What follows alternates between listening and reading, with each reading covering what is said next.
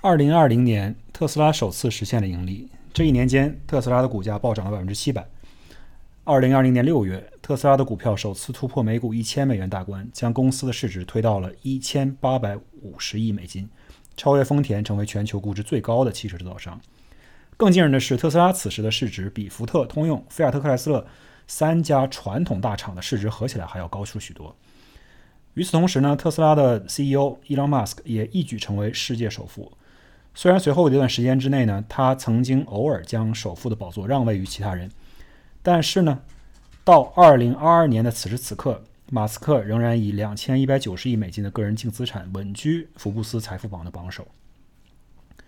特斯拉是如何从一家电池研发制造初创企业迅速成长为今天的汽车行业龙头的呢？它的火箭式增长背后有哪些不为人知甚至不那么光彩的故事？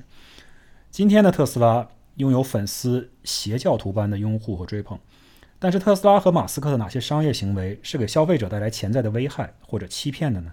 我们今天就来深入的聊一聊特斯拉光鲜的成功背后那些颇有争议的故事。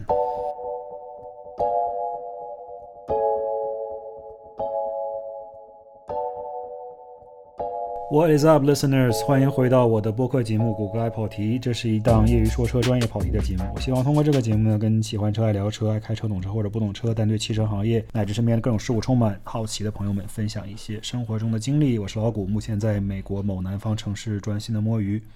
我的播客呢，可以在 Apple Podcast、Google Podcast、Spotify、小宇宙等播客平台收听到。如果你对我的节目呢感觉还不错，那么欢迎订阅、评论、参与讨论并转发。老谷在此感谢大家的支持。今天呢，我们想聊一下特斯拉和马斯克。呃，本身呢，想聊这个话题也不完全是想要蹭热度。我也知道最近特斯拉呢和马斯克分别因为各自的原因啊，频繁登上这些各大报刊的头条啊，各大新闻的头条。特斯拉的原因，我们在国内已经炒得很热闹了，我也就不再重复了。而且呢，今天我们也不是来说这个特斯拉它是否出现啊不受控的驾驶加速的一个事情，我们不去揣测，也不去推断这个事情到底是什么样的一个结论。我们呢，今天谈论的是特斯拉和马斯克他们发家史和发展史过程当中一些很有趣的一些片段吧。我本来做这个播客呢，其实已经准备了很久了，今天是第十五期节目。其实我在刚刚开始做这个播客的时候呢，就已经在钻研这个稿子。这个稿子到现在呢，终于差不多形成了一个呃大概的形态。我本身的意愿呢，是想比较中立的去陈述一些事实，从历史的角度去讲一些过去发生的事情，让大家自己去评判这个事情的好与坏。但是呢，我做了个研究，关于特斯拉和马斯克的许多研究的时候，就发现了这些事情呢，嗯，多多少少它是有一定的指向性和倾向性的。我首先声明呢，我这人第一不反对 EV 或者新能源汽车，第二我不反对特斯拉的产品。我认为本身特斯拉推出的很多产品呢，包括它的软件啊，包括它一些控制系统啊，甚至包括它的车的动力总成啊。我觉得都是很优秀的。我本人也试驾过和开过特斯拉汽车，我也觉得它的产品做的确实是不错啊。从它一些细节的这些呃 fit and finish 这些 quality control 方面呢，我们暂且不谈，因为这个大家很多人诟病，这可能不是我今天想要讨论的一个范畴。今天更多的呢是讲这家企业所做的一些事情，或者是马斯克本人作为这家企业的领导的一些个人行为、商业行为。今天讲的内容呢。可能会有一些倾向性。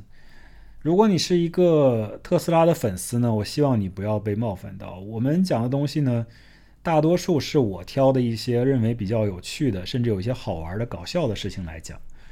它本身呢，并不能以偏概全，代表全部，但是呢，也至少能说明一些问题。整篇内容呢，我大概把它分成了三个部分。三个部分的内容呢，相对来说都挺长的。大家现在如果在开车呢，就别喝酒了。如果你现在刚刚好坐在一个比较适合喝酒的地方，那欢迎跟我一起打开一瓶啤酒，然后慢慢的听接下来这一个小时左右的节目。这节目的第一部分呢，我把它称之为 “gaming the system”，或者叫“只要法律说我不犯规，我就不犯规”。为什么取了这么一个奇怪的标题呢？大家听一听下面这两段故事呢，可能就明白了。二零一三年，特斯拉仍在努力爬坡的早期，公司不仅不盈利，还需要依靠贩售政府给予的 Zero Emission Vehicle，简称 ZEV Credit，给其他的汽车制造商来赚钱。什么是 Zero Emission Vehicle Credit？那翻译过来可以把它理解为零排放汽车信用积分。那么说人话，这个东西是什么呢？其实很简单，就是政府想要鼓励所有的汽车厂商都在他所管辖的范围之内多生产一些零排放的汽车。那么它具体的操作呢是怎么样做的呢？就是如果你这家车厂生产出来的零排放汽车，那么我就给你一些 credit，给你一些积分。如果你要是造不出来我规定的这些数量，卖不出去我规定的这些数量呢，那你还是要满足这个要求。那你怎么办呢？那这些车厂呢，就只能去购买零排放的这些信用积分。像特斯拉呢，显然它生产出来的全都是 EV，全都是零排放汽车。那它每年的这些积分呢，就有一些盈余。它不仅满足了自己的要求，政府对于它的要求，它还有盈余。这样的话呢，它就可以把这些呃多出来的积分卖给其他的车厂，从而呢得到一个利润。美国呢，现在有十二个州有这样的法律，也就是说。任何一个汽车制造 OEM 想要这在这十二个州卖车的话，那它就必须符合关于零排放汽车设定的这些销售指标。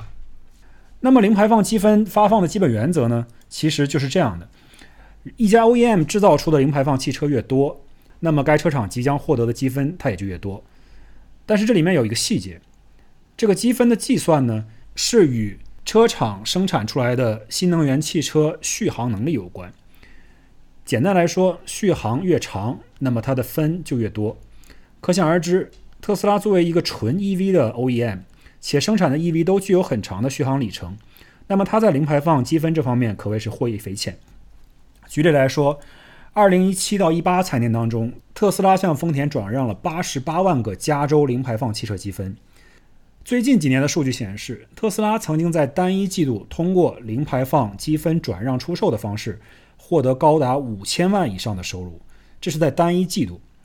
而据不完全统计呢，特斯拉每出售一个积分可以盈利三千五百美元。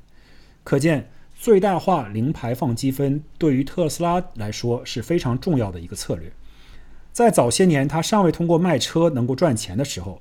这个积分的转让可以说很大程度上帮助特斯拉渡过难关。有人说：“老谷，你讲这么多东西，我脑子都听晕了。你给我讲这些规则法则干嘛呢？对吧？这跟特斯拉到底有啥关系啊？”那么接下来我就跟大家说一说这件事情为什么跟特斯拉有关。接下来呢，这件事情就是特斯拉历史上非常有名的换电站事件。让我来给大家讲一讲这个换电站是如何帮助特斯拉从加州政府那里得到。大笔大笔的这些零排放汽车积分的。二零一三年，马斯克在一次公开的演讲中说，特斯拉要为车主提供换电服务，并宣称换电过程可以全程自动化，且只需要九十秒钟时间。换电这个技术呢，在中国国内有相当高的热度，但是懂行的人都知道，这项技术实现难度很大，成本很高，尤其是你想要换掉原车主车上如此重要的一个元元件儿。在电车中最重要的元件可能就是它的电池了。那么车主是否愿意去做这个事情，以及后续的保修、车主的权益的保障，以及这个电池的所有权怎么样去处理，都还有待商榷。特斯拉显然也知道这个事情是很难的，但是在马斯克做出承诺的二十四个月之后呢，特斯拉还真的把这个换电站做出来了。这个换电站的地点是合理的，它选择在了洛杉矶到旧金山中间正当间的位置。那么这条全程大概三百八十英里的路呢，主要是走美国的五号高速公路。当年的 EV 呢，在二零一三年左右还达不到一次充电可以从呃洛杉矶开到旧金山的这么一个程度。那换电站所在的地点呢，叫做 Harris Ranch，它就刚刚好在五号高速公路旁边。那这个想法呢，听起来挺不错的。只要车主把车开到这里，换电只需要九十秒钟，他可以立刻走上他。继续前往他去旧金山或者洛杉矶的里程，但是呢，这个换电站呢多少有一些蹊跷。首先，特斯拉换电站项目开展以来，建成的有且只有一个，在加州和洛杉矶之间的这个农场上，官方的口径管它叫做试点。而且呢，这个换电站并非对所有的特斯拉车主开放，而是只对某一些接到了特斯拉邀请的 Model S 车主才能前来试用。美国一位知名的汽车记者爱德华·尼德迈尔在2015年前往该换电站。去亲自查看了这个换电站的运营情况，但是到达了那边之后呢，他发现了一些让人非常震惊的新闻。他说，到了这个 Harris Ranch 之后，发现换电站是一个周日的白天，并没有对外开放，也没有任何车在里面进行换电的操作，而是在附近有一些特斯拉 Supercharger 倒是排满了人，大家都在那里等着充电。一些车主说，换电站要是开放的话呢？他们想要立刻就使用，换了电赶紧上路。而且当时呢，由于排队的车主很多，这个 Supercharger 也供不应求。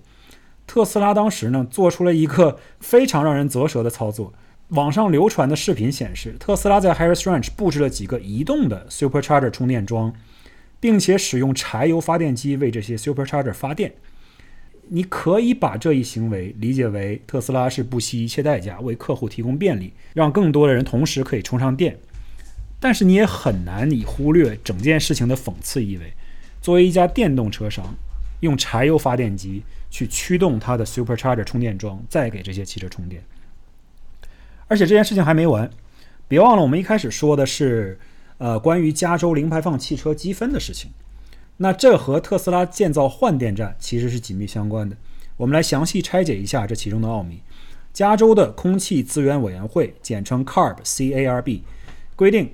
说零排放汽车分为不同的等级，等级越高的，那么它享有的积分就越多。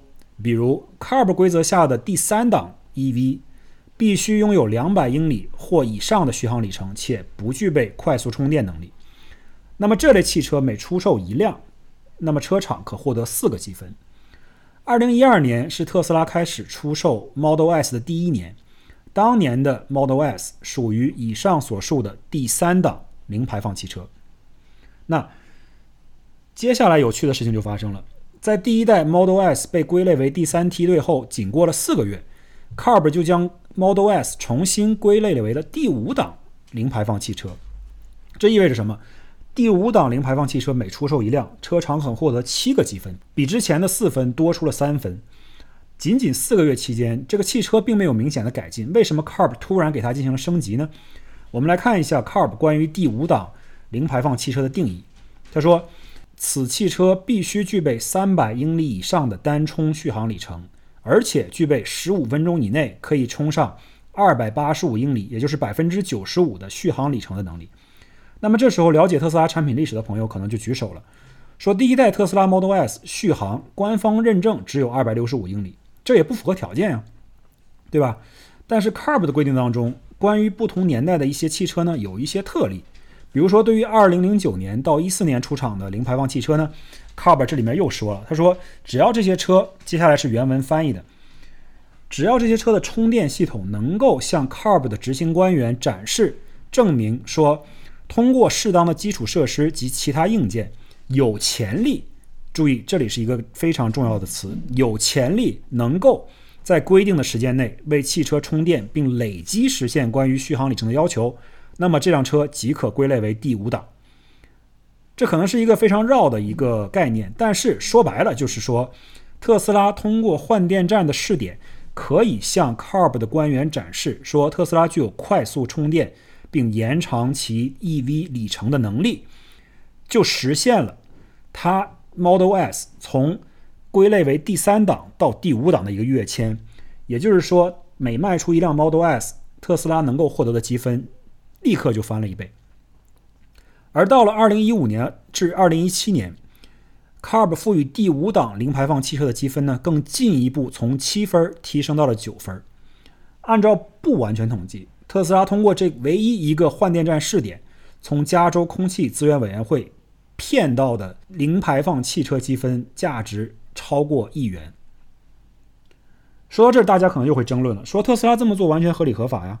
他们这样做是正确的理解并使用了规则，最大化他在游戏规则范围内能够获得的利益，这完全没有错，我也不否认这一点。而且后来更新换代的 Model S，如果我们公平来讲，它也具备了更长的续航的呃里程，也不再需要快速充电这一绝招来满足法规的要求。我从一开始也说了，这一章节的小标题叫做 “Gaming the System”，而不是 “Breaking the Law”，对吧？大家自己听了明白就可以了。而马斯克呢，这么做的事儿呢，他其实远不止换电站这么一笔。二零一六年，特斯拉出价二十六亿美金收购 Solar City 公司，并对投资人称这是一笔法律上、道德上都非常非常正确的投资，是一个 no-brainer。然而，华尔街的分析师们并不认为这一商业合并能够给两家公司带来任何的协同效应。相反，特斯拉可能需要消耗大量的资金来维持 Solar City 的生存。更严厉的批判声音甚至直接说这是特斯拉在尝试把一家即将沉没的公司捞起来，并与此同时让马斯克从中崩中饱私囊。别忘了，马斯克当时是 Solar City 百分之二十二的大股东，而且。Solar City 的两位创始人是谁啊？他们分别叫做林登和彼得莱福。这两个人呢，都是马斯克的表亲。他们跟马斯克在南非从小一起长大。二零一六年十月，就在特斯拉对 Solar City 的收购案交割前夕，马斯克带着一块声称是 Solar City 制造的成品太阳能瓦片儿，走上了好莱坞肥皂剧《绝望主妇》的片场中搭起的一片临时房屋的屋顶，向全世界展示。Solar City 的太阳能产品 Solar Roof 有多么先进，并称能够让特斯拉解决全球能源紧张问题。可是问题就出在这块用来展示的太阳能瓦片其实是假的。当时这个直播一经播出，就有一位光伏太阳能专业出身，并曾经在全球五百强企业担任高管的工程师，立刻在推特上发表了自己的分析，并有理有据地说明说这片所谓的太阳能瓦片。绝对不可能达到马斯克宣称的发电能力。后来，特斯拉的工程师更是对媒体直言不讳地说，片场看到的 Solar Roof 都是假的，他们只是做到将几座布景房的屋顶摆放整齐，并铺满了这些 Solar Roof 的样品，以达到这次直播活动的目的。后来，一批特斯拉的股东就不愿意了，他们联名起诉了马斯克，称他作为 Solar City 的主要股东，早已知道。Solar City 运营亏空，难以为续，但他非但没有及时披露这一事实，反而劝说特斯拉的股东大会通过了 Solar City 的收购案。这件案件呢，于2022年，就是今年四月份开庭审理。最终的结果呢，似乎让人吃惊，但仿佛又在情理之中。马斯克庞大的律师团队帮助他打赢了官司，让他全身而退。换言之，马斯克踩在法律规定的边界内把这个事儿办了。至于事儿办得怎么样？各位自己可以有一个判断。如果你是 Dave Chappelle 的粉丝，我在这里打一个叉，并且收看了最近一期周六夜现场的节目的话，你大概听到了 Dave Chappelle 分析特朗普为何成为呃美国总统的那一段精彩的描述。我在这里给大家播放一下当时 Dave Chappelle 说了什么，给大家轻松一下。毕竟老听我说这么严肃的话题也不是特别好玩。And I'm watching the news now, they're declaring the end of the Trump era. Now, okay, I can see how in New York you might believe this is the end of his era. I'm, I'm just being honest with you. I live in Ohio amongst the poor whites. A lot of you don't understand why Trump was so popular, but I, I get it because I hear it every day. He's very loved. And the reason he's loved is because people in Ohio have never seen somebody like him. He's what I call an honest liar. I'm not joking right now. He's an honest liar. That first debate, that first debate, I've never seen anything like it. I've never seen a white male billionaire screaming at the top of his lungs, This whole system is rigged, he said. And across the stage was white woman, Hillary Clinton and Barack Obama, sitting over there looking at him like, No, it's not. I said, Now, wait a minute, bro. It's what he said. And the moderator said, Well, Mr. Trump, if in fact the system is rigged, as you suggest, what would be your evidence? Remember what he said, bro? He said, I know the system is rigged because I use it. I said, God damn. They pulled out an Illuminati membership card, chopped a lot of cocaine up, and got it out to the party.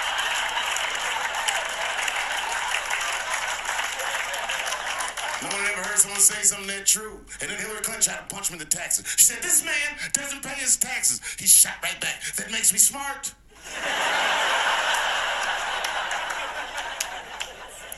and then he said, If you want me to pay my taxes, then change the tax code. But I know you won't, because your friends and your donors enjoy the same tax breaks that I do.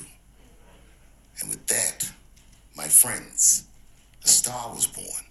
听完了这一段脱口秀，我个人的感受是，许多美国人大概被政治正确这一套道德绑架太久了。见到一些重量级的名人，总统、世界首富这类名人，他们能够非常直率地表达，说出一些所谓的大实话。这样做的结果总是能够吸引人们的眼球，甚至有很多人，尤其是崇拜一些那些能够在法律规定的体制内找到制度的盲区，打出一条捷径的人。那么，在美国的语境当中呢，描述一个人聪明，通常是用 “smart” 一词。这一个词呢，它不单单是描述这个人智商有多么高，或者他的成绩有多么好，而更多隐含的意思呢，我觉得，尤其是在商业或者是政治领域。它是指一个人有多么的精明。特斯拉的马斯克可以说就是非常非常精明这样的一个人。然而呢，我们总是要问：smart 是否总是与 ethical 相对等？精明的利己主义是否在道德上、道义上有一个干净的交代呢？以上两起例子，只是诸多特斯拉去玩弄整个系统 （game the system）。打法律的擦边球的事件当中，曝光率比较多的两起。那么，关注特斯拉发展史的朋友可能还听说过，特斯拉在加拿大为了满足当地政府关于新能源汽车的优惠政策的规定，在加拿大市场专门推出了一款续航里程被车载软件限制为只有九十四英里的超盖版 Model 3。因为只要确保这辆超盖版 Model 3的售价低于四万五千加币。那么特斯拉的其他更贵的车型都可以在加拿大市场享有购买时的优惠。你说他是不是充分并精确地了解了当地的法律，并成功地玩弄了整个法律系统呢？还有很多类似的事情，可能并不广为人知，甚至也根本没有人知道。刚刚提到的汽车记者爱德华·尼德迈尔在评论这个换电站事件的时候，曾说过这么一句话：“他说，如果你在你的家中见到了一只蟑螂，那……”很大概率意味着你家肯定不止一只蟑螂，有可能藏着成百上千只。第二部分，关于马斯克这张嘴，或者更确切的说，是他敲键盘的手。马斯克在推特上面的言言论看得多了，很难让人不去拿他跟特朗普做比较。两人可以说都是市场学和心理学的大师级人物啊，他们都善于不按常理出牌。通过讲一些普通的公众人物不会讲出口的话来博取眼球或者社媒上的一些关注。刚刚 Dave Chappelle 的单口大家也都听明白了。特朗普的当选和马斯克收到的追捧都非常能够说明问题。那么有人喜欢他，自然也有人批判他。马斯克的风评自然也是非常的两极分化。有一些特斯拉前员工曾经这样描述过马斯克，说他不止一次根据社媒上面的热搜话题。突然改变公司的策略方向。二零一八年，泰国一个少年足球队被困在岩洞中的故事，大家相信可能都听过了。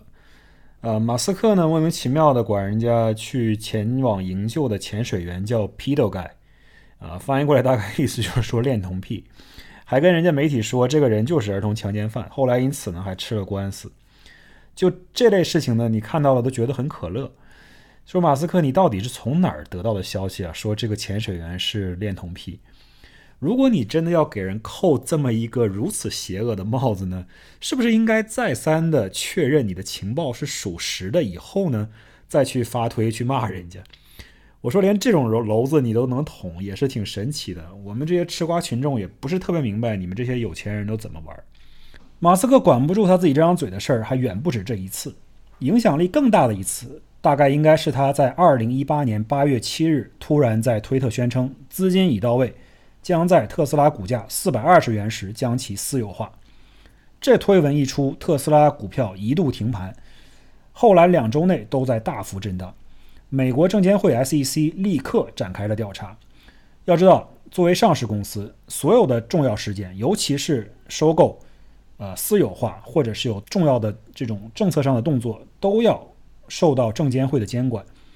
证监会称，马斯克从未跟证监会任何人讨论过将特斯拉私有化的提案，说资金已经到位，那就更是无稽之谈，并很快以金融欺诈和扰乱市场为由，将马斯克告上了法庭。马斯克随后与 SEC 达成了和解，他本人及特斯拉公司分别被罚款两千万美金，这总计四千万美金按照法律程序分发给遭受损失的投资人。而且和解协议当中呢，还包括了这样一条，说特斯拉必须严格控制马斯克在社交媒体上代表特斯拉公司所说的话。简单来说，就是让公司董事会好好的管住他的嘴。而且四百二十美元这个数字呀，也很耐人寻味。在美国的俚语当中，四二零是大麻的代称。马斯克偏偏挑了这个价位，说要把特斯拉私有化，难免让人浮想联翩。某位业内对于马斯克有一定了解的记者曾这样说道：“马斯克真心的觉得自己就是一个脱口秀演员，只要有抖包袱的机会，他是一定不会错过的。”就在马斯克发推一个月以后。他上了知名脱口秀演员 Joe Rogan 的博客直播节目中，Rogan 点上了一根大麻卷烟，递给了马斯克。马斯克毫不犹豫就来了一大口。这个视频片段呢，迅速在网上窜红。虽然大麻在美国多州已经合法，但是从联邦法律来讲，依然是违禁药物。这马斯克上人的节目抽麻一时爽不要紧啊，他引起的影响可谓是一波又一波。首先呢，对这个公司的股价的影响就不说了。这公司的股价股价呢，在接下来的一段时间之内呢，大幅震荡，给这个投资人带来很大的影响。另一方面呢，还有一个呃很让人意想不到的一个副作用，就是跟马斯克的另一家公司 SpaceX 有关。大家都知道啊，Space SpaceX 呢是造火箭的，而而且呢，SpaceX 是美国联邦呃航空航天局，也就是 NASA。的一个指定供应商，作为 NASA 的供应商呢，人家 NASA 是有相当严格的规定的啊。美国的任何一家企业，包括中国的大企业一样，它都会对自己的供应商呢有一个严格的要求，就是说这些供应商必须遵守我公司的一套行为守则，不然的话呢，你可能会失去呃作为我供应商的资格。那么作为 NASA 的供应商，SpaceX 也是也是离不开这样的一些规定的。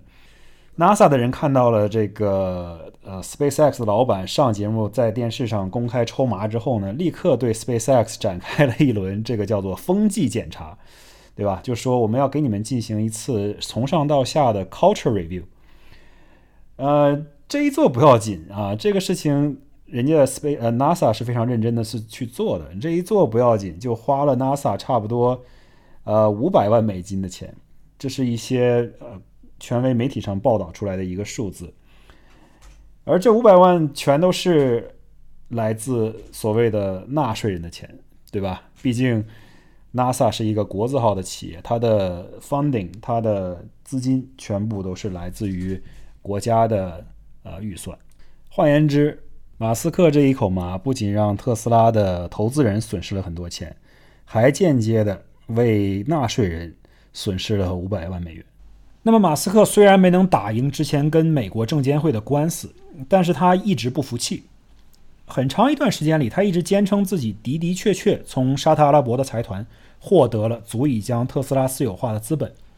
但是呢，碍于 SEC 的官司，导致特斯拉的一些银行啊拒绝给特斯拉提供运营资金的贷款，才不得不选择庭外和解。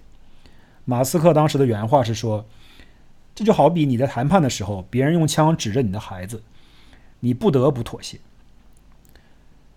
但是呢，这个说辞也挺令人纳闷的。你既然有了上百亿级别的资金，足以将特斯拉公司私有化，但是你却说你支付不起公司一些日常的 working capital，这恐怕也很难说得过去吧？但是，就像马斯克放过的所有倔词一样，大部分人不会去深究。不管是他的粉丝还是看热闹的路人，大家很快都会被他放下的下一个豪言壮语所吸引，而忘了前面发生了什么。这大概也就是他把社媒玩转的高明之处。第三部分，The Hype Machine，炒作模式。我在这里可能再说一件显而易见的事情：特斯拉的本质不是一家汽车制造商，它的本质是一家硅谷科技创新公司。我再说一遍，特斯拉的本质不是一家汽车制造商，它的本质是一家硅谷科技创新公司。这句话呢，可以有很多层面的解读。首先，它研发和制造的这种模式呢，与传统车企大相径庭。这一点我们在此呢不必多说，我只能说它确实带来了很多革命性的新产品。造成了整个汽车行业的自我审视和重新洗牌，这是非常积极发展的一面，我们当然要给予肯定。但另一方面，作为一个企业，它创造的价值方式更像是硅谷的初创科技公司，而不是老旧的传统制造业。它虽然在创立之后呢，许多年未能实现盈利，但这完全不耽误它的市值赶上并超越世界上几个传统汽车制造巨头。就像我们以前经常形容假会计是 PPT 造车一样，特斯拉的成功呢，离不开马斯克带领的营销团队不断的炒作，给潜在的客户和投资人制造新的兴奋点。那么外媒称之为 Elon Musk's Hype Machine。在特斯拉之前呢，传统车企依赖大型车展，比如说底特律车展、日内瓦车展，或者大型的一些社会活动，比如超级碗，去发布新车，去宣传新车。同时呢，他们会依赖大量的广告开销，不论是平面媒、电视、新媒体，来宣传他们的产品。特斯拉呢，他不这么做。首先，特斯拉不买任何广告；其次，特斯拉的产品发布呢，有点类似于像苹果的发布会。那马斯克呢，就会穿上他最心爱的夹克衫，走上讲台，给大家播放几张幻灯片，并展示一下最新的样机。二零一九年十一月二十一日晚，Cybertruck 首次。在位于洛杉矶的特斯拉设计工作室与人见面。特斯拉对此次发布会呢进行了全网直播，所有人都可以注册观看。那么当时我也确实打开电脑进行了观看。那发布会的亮点呢，除了 Cybertruck 棱角分明的几何体造型之外呢，我觉得整晚最大的高光时刻大概就是马斯克与特斯拉的首席设计师弗兰茨·冯·霍尔茨豪森。啊，我的妈呀，这音译名也太难了。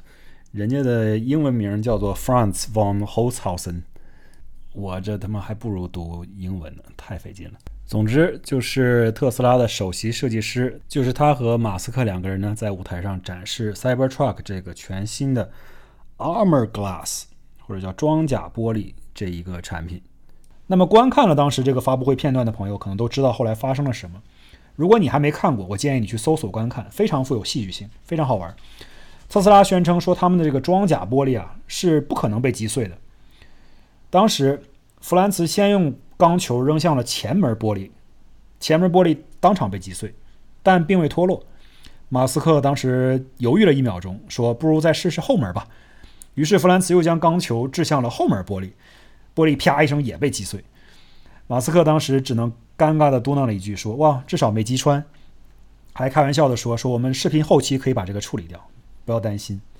发布会结束之后，马斯克说：“经过调查呢，发现，在扔钢球实验之前，由于车门受到大锤敲击，把车门玻璃底部震裂了，才导致玻璃被钢球击碎。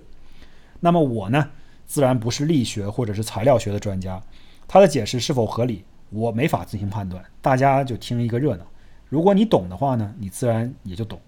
说到底。”一块防弹玻璃或者装甲玻璃，其实科技含量呢并不高。这个世界上其实有很多种不同的防弹车辆已经存在于这个市面上。而且呢，作为一辆民用的卡车，到底为什么要使用装甲玻璃呢？这个设计的存在为普通消费者解决了什么实际问题呢？我觉得仔细想一想，这都有点经不起大大家的推敲。而且呢。这里面还有一个颇为诡谲的点，那便是发布会直播时，马斯克让设计师抡起大锤敲击车门，以展示车门钢板的硬度。他说他使用的大锤是一只英文叫做 sledgehammer，可是明眼人都能看到，弗兰茨现场抡起来的并不是他所说的 sledgehammer，而是一个 mallet。那么 sledgehammer 和 mallet 之间有什么区别？这个区别就大了。简单来说，sledgehammer 是金属锤头的大铁锤，也就是我们平时说的用来拆墙、拆房子用的那种东西。那么 mallet 是什么呢 Mallet 是在锤头外包裹一层橡胶的相对比较软的锤子。我们修车的时候通常会使用 Mallet 来敲击一些老化生锈的零件，使其松动。但是呢，就是喜欢这个锤头比较软，它不会在这些零件表面上留下伤痕。特斯拉做展示的时候使用的就是后者这种胶皮头的 Mallet。以上这些呢，说出来可能都觉得是花边新闻。也不是什么事情的关键，大家无非看了乐呵一下就算了。但是这件事情真正的重点呢，其实有以下三个：第一，2019年 Cybertruck 发布之后，最初公布的计划是2021年下半年开始投产，2022年问世。那么2021年来了又走，特斯拉对外宣布说，Cybertruck 生产时间由于受到疫情的影响，或者是全球供应链问题的影响，推迟至了2022年。那么现在，二零二二年也已经接近尾声了，我们依然没有见到这个卡车开始生产的消息。马斯克最新给出的预期是二零二三年投产，但日期呢并不确定。按照他这个一推再推的规律，Cybertruck 到底什么时候能够投产问世，这简直就是一个谜。第二，马斯克在 Cybertruck 发布之时宣称，Cybertruck 的起售价会低于四万美金。我们抛开过去这一年多高通胀环境不谈，哪怕就在当时的2019年至2020年，想要生产一辆续航里程250至400英里的电动卡车，且售价要保持在4万以下的话，用业内懂行人士的话说，那是根本不可能的。要知道，现在的 EV 汽车制造商大部分卖车都是亏钱的。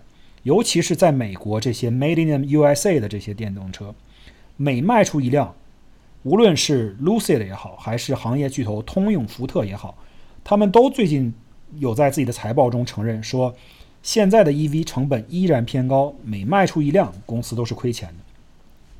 Cybertruck 的一切这些细节描述，都处于纸上谈兵的状态，但是我们至少可以从同行业的福特。F 幺五零纯电卡车上看到一些参考的信息。按道理，福特的生产规模和效率远远超过特斯拉，但尽管如此，F 幺五零纯电版本最最低配的，它公布的售价也要四万六千美金左右。而一轮暴力的通胀之后呢，这款盖版的 F 幺五零电动卡车呢，售价已经涨到了五万两千美金。那么，参考这些数字，再去看马斯克当年承诺的 Cybertruck 的售价，大家心里面都能有个数。关于这辆车的第三个重点，就是自从2019年11月发布会以来，特斯拉呢就开始在官网接收 Cybertruck 的预定，定金为一百美金，交钱领号。如果不想要了呢，可以随时退款。发布会后第二天，马斯克就在推特宣称说，仅仅过了一天半。公司就已经收到了十五万个订单，这也就意味着不到两天之内，他已经为公司创收一千五百万美金。就仅仅凭着这个发布会展示了一下样车，啊，过了一天半的时间就收到了这么多的定金。等到十一月二十六日，也就是发布会后的五天之后，有报道称 Cybertruck 已经收到了二十五万张订单。到这里，有人可能就问了，说老谷，你讲这些有什么意思呢？这一百块钱也不是什么大钱。而且呢，这些交钱的用户呢，随时可以退款。你讲这些是不是纯粹的酸葡萄心理？见不得特斯拉这个通过自己的智商赚钱呢？我想说的是，积少成多、积业成裘的道理呢，大家都懂。而且呢，积少成多这也不是关键。你要知道，特斯拉从客户手里得到的一笔是无限期的免息贷款。无限期免息贷款，你懂吗？因为特斯拉完全没有承诺说卡车什么时候可以交付，这笔钱甚至可以一直存在特斯拉的账户里面，直到这个卡车一直被延迟、延迟、延迟、无限期延迟，可以延迟五年。现在的利息有多高，大家也都明白。一个公司能够从客户手中得到一笔无限期的免息贷款，这是多么对于这个公司的现金流有多么大的帮助啊！你可以说呢，这是特斯拉用户他本身愿意集资帮助特斯拉快速发展，对吧？有人愿打，有人愿挨。这些特斯拉的粉丝就喜欢给特斯拉送钱。我不仅要交定金，我还要花钱去买特斯拉的股票呢。对吧？我给他送更多的钱，让他更快的发展他的那些呃自动驾驶的科技和他新车的产品。我想说，你这个算是说到点子上了。这一笔一百块钱的定金呢，对于特斯拉的估值可能只是杯水车薪，但是通过制造这些 hype，所谓所谓的兴奋点，它不仅仅能够收割到订单和定金，更能够通过订单的数量，在华尔街提升自己的信誉，让投资人更愿意相信它的产品力和品牌价值，投资、投资再投资，把它的股票价格一路向上推升。至于 Cybertruck 这个卡车到底在哪儿呢？这都过去三年了，对吧？交了钱的用户啥时候能开上这个车？没人知道，马斯克自己都不知道，他自己都不敢把这话说死。所谓 PPT 造车，要说玩的最赚的，那还得是特斯拉，假假会计根本就排不上号。再者说了，如果你觉得这一百块钱的定金是一笔小钱，那么我们来看一看特斯拉另外一款还未上市的车型 Roadster。马斯克早在2011年第一代 Roadster 停产的时候，就曾表示说，公司正在研发第二代 Roadster，预计在2014年投产。那么接下来发生的事呢，就跟刚刚的故事一样，Roadster 的时间表呢也是一推再推。在2020年的一次公司财报发布会上，马斯克对投资者宣称，Roadster 将于2021年下半年在加州的工厂开始生产。到了2021年1月。马斯克又发推说，Roadster 生产将被推迟至2022年。到了2021年9月，他再次发声说，生产日期推迟至2023年。那么，Roadster 的 prototype 样车早在2017年就跟世人见了面，甚至当时呢还给人一些给了一些人提供了试乘的机会。消费者和投资人看到样车的这个 demo 都非常的兴奋，再次投入了这个预定的大潮。要知道。跟 Cybertruck 相对亲民的售价相比，Roadster 的官方起售价就要二十万美金，而特斯拉推出的限量一千台的创始人版本，更是要到了二十五万美金才能买得到。而且呢，这回的定金也不再是区区一百美金了，要想订购一辆普通版的 Roadster，那么你必须立刻交付五万美金定金。如果想要抢一辆创始人限量版，那么对不起，你必须立刻预付全款二十五万，这一千辆车居然很快就卖光了。在未来车型上收取客户定金这件事情上，特斯拉恐怕是找到了一个生财之道，并将这一策略大肆推广。刚刚除了提到的这些车型之外呢，他们家的商用卡车特斯拉 Semi 要收定金，当年 Model 3未上市的时候也要收定金。就连当年的 Full Self-Driving FSD 刚刚宣布但还没有上市的时候，特斯拉都要向用户收取三千块的定金。二零二二年第一季度的财报显示，特斯拉的 Balance Sheet 上面持有超十亿美金的客户预付款，这一数字在过去的一年当中呈不断上涨的趋势。我再提醒大家一次，不要忘了。这些客户的预付款都是无限期的无息贷款，这在当今这个利率疯涨的年代，对于任何一个企业，尤其是特斯拉这种企业来说，简直就是一种奢侈。多少企业家做梦都想要得到十亿美金的免息贷款呀！特斯拉整个公司在债券市场上发的长期债也就只有三十多亿，那么这个公司的融资成本可谓是相当相当的高效了。而且说到了这个 FSD Full Self Driving 呢，我真的是很难以继续的非常客观的讲述这些历史事件，因为明白的人都知道，它这一套系统应该归类为 ADAS，也就是高级的辅助驾驶功能。至于所谓的 Full Self Driving，也就是全自动驾驶，在现今的科技水平下是根本不存在的。近些年特斯拉呢，涉及到关于 FSD 或者 Autopilot 的交通事故呢，屡见不鲜。甚至多起事故造成了车主及乘客的死亡。美国、德国等好多国家的机构呢，也开始陆续向特斯拉送上了法律诉讼大礼包，指责特斯拉误导消费者、虚假营销。这件事情上，我真的是已经无力吐槽了。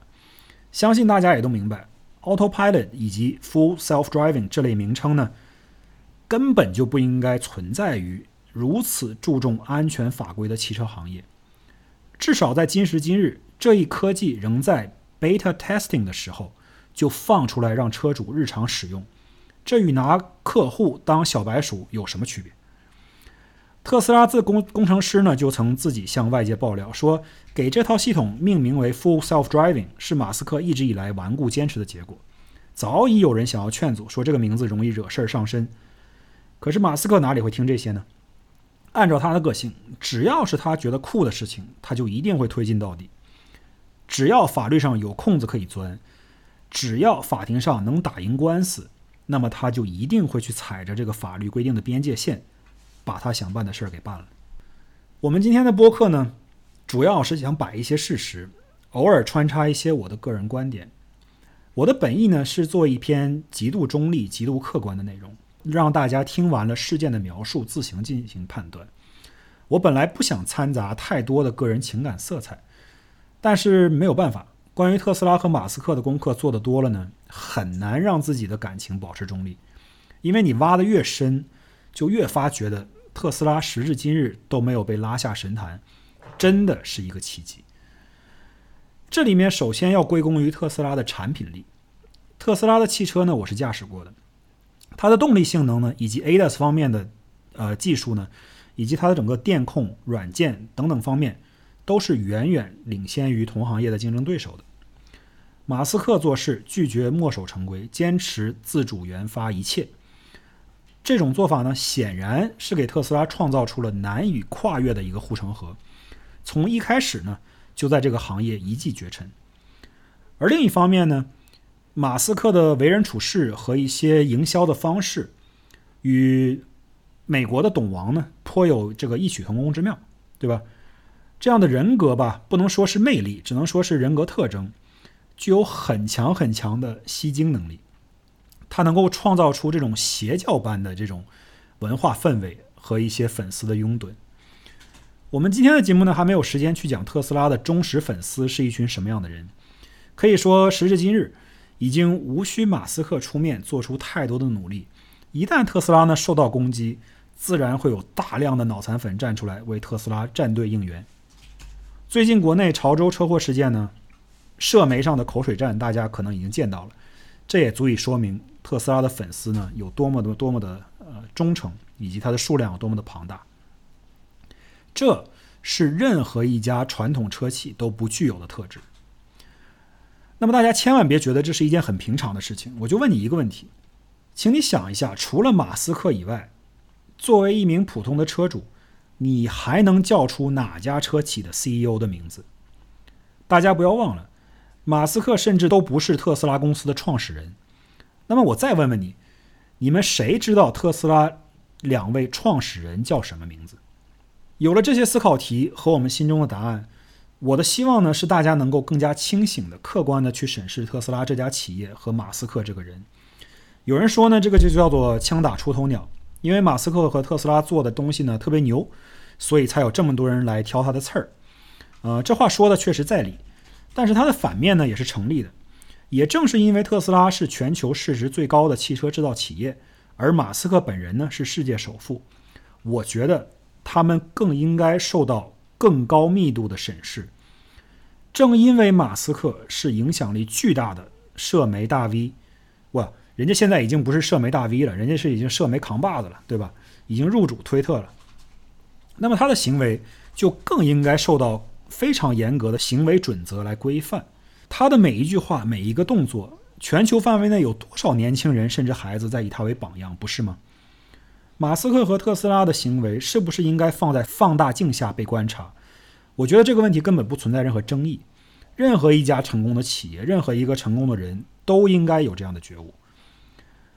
我并没有想要劝阻大家去购买特斯拉的汽车产品，甚至如果你想要支付五万定金去预购 Roadster，那也是你的自由。你有这个钱，怎么花你开心，这完全是你的自由。我无权也无意去过问。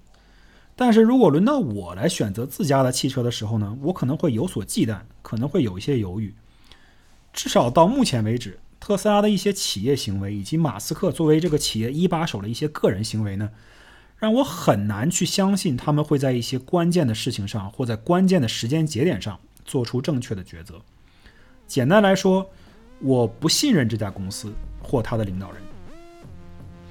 也许。过了 N 年以后，历史将会把我的疑虑全部推翻。我今天说的话呢，可能在将来毫无意义。但是呢，也不排除另一种可能，就是过了年以后呢，当我们回头看看今天这家企业和这位首富的所作所为的时候呢，都会忍不住说一句：“我操，要是我当年不买他们家的车，不买他们的股票就好了。”今天的节目就到这里，下周再见。